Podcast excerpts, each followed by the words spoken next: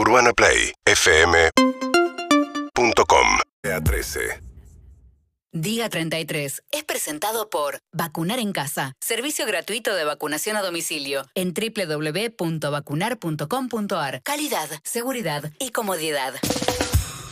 Y acá estamos con la doctora Flor Can. ¿Cómo le va, Flor? ¿Cómo andan? ¿Cómo va? ¿Vos? ¿Todo bien? Bien, excelente. Bueno, les cuento que Dale. del 15 al 19 de noviembre la semana de la prematurez y quería traer este tema, que creo que no lo habíamos hablado. Eh, Saben que en promedio los embarazos duran 40 semanas y la definición de bebé prematuro es cuando el nacimiento se produce antes de la semana 37 y cuando se produce antes de la semana 28 hablamos de prematuros extremos. Eh, en Argentina el 9% de, los nacimientos se dan antes de la semana 37 eh, y el 1% pesan menos de 1.500 gramos al nacer.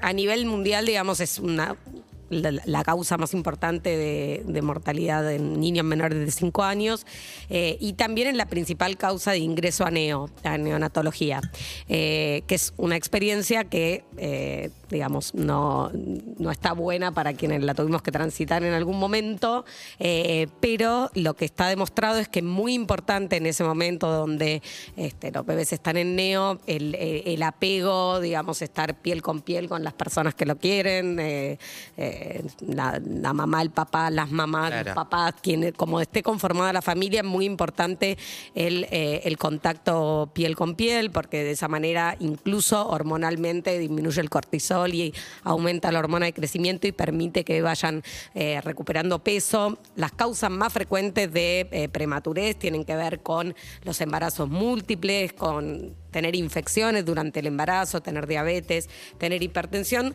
y muchas veces no se identifica la causa, pero es muy importante para poder prevenirlo tener un embarazo que esté bien controlado y después obviamente todo lo que son eh, los cuidados neonatales y se habla mucho eh, de los primeros mil días de los bebés que tienen que ver con esta primera etapa donde es tan importante su, su desarrollo, su desarrollo neurológico, su desarrollo motor, donde van madurando, digamos, todos sus órganos eh, y sistemas. Puede Entonces, ser, eh, puede ser como exterior, porque siempre. Ah, qué pesada, yo siempre pienso en mi mamá. Yo soy prematura.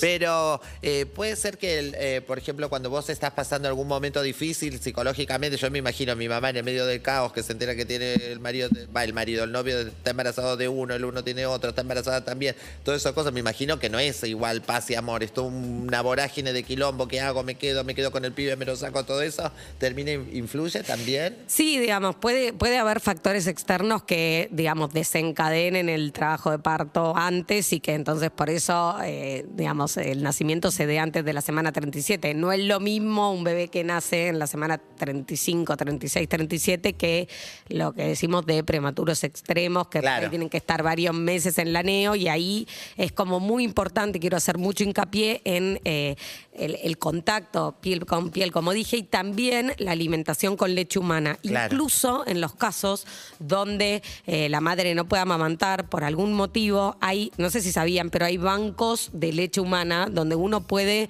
donar eh, la, la leche, puede extraerse leche Sí. y donar. A veces... A la mamá. Sí, Sí, a- anónimamente está muy bueno. ese- Está bueno. Sí, incluso, incluso uno a veces piensa, eh, bueno, solo me saqué 20 mililitros, pero los prematuros extremos por ahí este, toman de a un mililitro. Digo, cada Ay, mililitro Dios de leche cuenta y eso eh, es el mejor alimento que le podemos dar a, a un prematuro cuando uno puede sacarse su leche y dársela.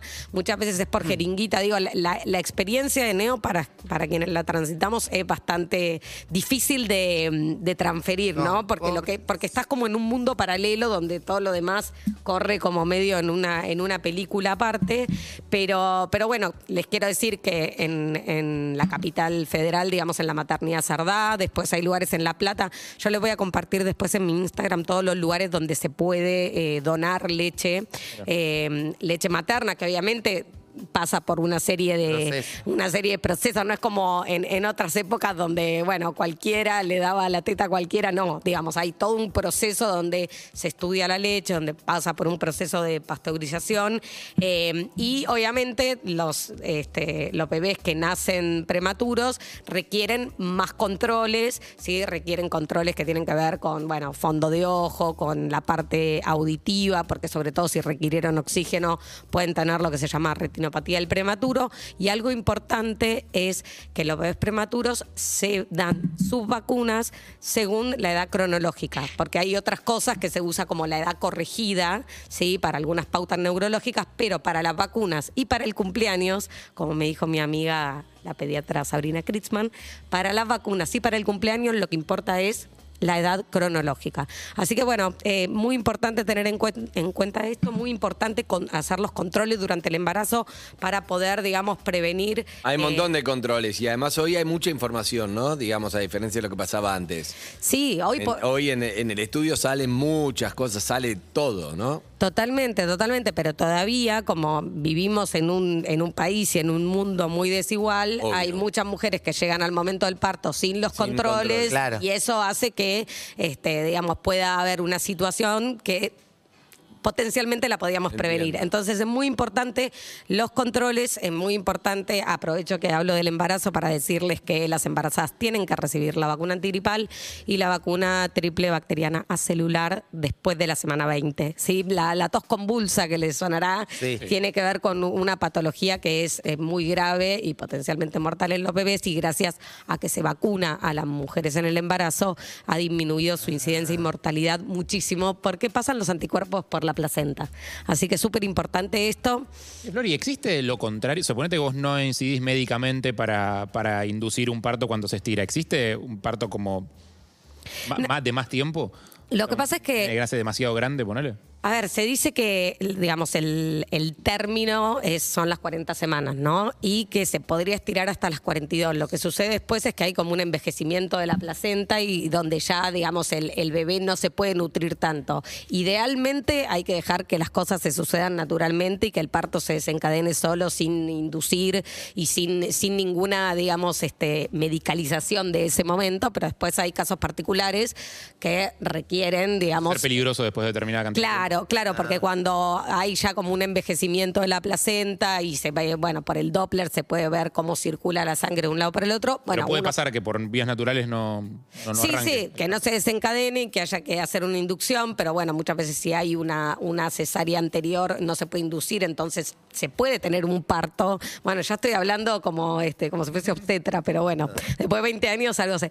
eh, digo, se puede tener un parto después de una cesárea, pero lo que no se puede es hacer inducción. Entonces se tendría que desencadenar solo y tendrían que pasar más o menos un año y medio, dos entre una cosa y otra. No, y sí, se puede revisar a ver cómo quedó la, la cicatriz de la cesárea y además el problema es que si va todo bien, perfecto, pero si no, no tenés mucho para, no podés ponerle eh, mucha anestesia porque entonces no, no sabría Claro. Eh, en- Sí, sí, el sí, dolor, cuánto, cuánto se puede abrir la herida, es un tema. Sí, sí, sí, se por eso. puede, pero todo es un tema. Se tiene puede, pero tiene que ser súper controlado y, y bueno, y con, con todas la- la- las medidas del caso. Y así Dale. como que no quiere la cosa, la doctora Khan hizo una columna en la que no se mencionó el COVID en ningún momento. Increíble. Ay, justo que En tengo tu cara, con eso- Ay, justo hay una duda. ¿Qué pasó? Porque justo una amiga mía, es, va, no sé, pero era una tontería, pero eh, estaba así como con síntomas, no sé si de COVID, pero viste, con y como que ya pareciera que no existe, entonces, ay, no, me agarré un resfrío, fui al- a la plaza, tal cosa, el cambio de clima, o sea que ya te tienen otro diagnóstico como que no existe. Yo digo, pero no, ¿no te aislaste, no te chequeaste? Y dice, no, si yo ya tuve. Bueno, está, está Como que ya, buenísimo. tuve, dice, pareciera que no se lo puede volver a agarrar. Está buenísimo lo que decís porque hay como una baja percepción del riesgo por la situación epidemiológica que estamos viviendo ahora, pero la realidad es que no podemos nosotros darnos las explicaciones de lo que sucede. Digamos, si tenemos síntomas compatibles con COVID, nos tenemos que hisopar. Bueno, de hecho, el martes pasado no estuve porque mi hija Claro. tenía síntomas que suponíamos que no eran, pero bueno, Pero claro, que digamos, hacerlo. tenés que hacer, tenés que hacer ese, ese hisopado y tener, digamos, el, el resultado para decir que no es, porque eh, la situación a veces esta hace que uno, digamos, tener la falsa sensación de seguridad que porque estoy vacunado, que porque ya tuve COVID,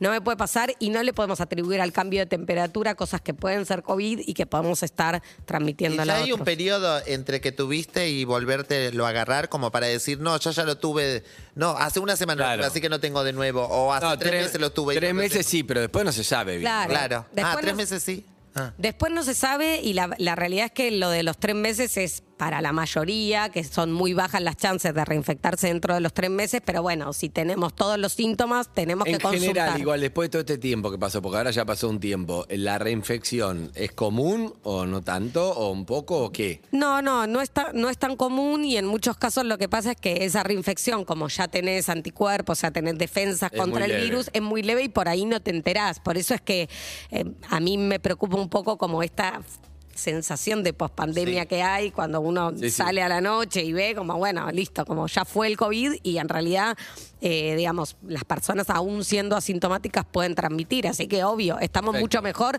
gracias a las vacunas y la verdad que viendo lo que está pasando en otros países del mundo, como, como en Alemania, como en otros países de Europa, digo, es muy importante que todos estén vacunados. Hay mucha gente sin vacunar todavía. Gracias, Florcan. Hasta luego. Hasta luego. Maroon 5, que leí por ahí que vuelven el año que viene. Otra de las bandas que regresa. Y no, un día estuvieron Seguimos en Instagram y Twitter. Arroba Urbana Play FM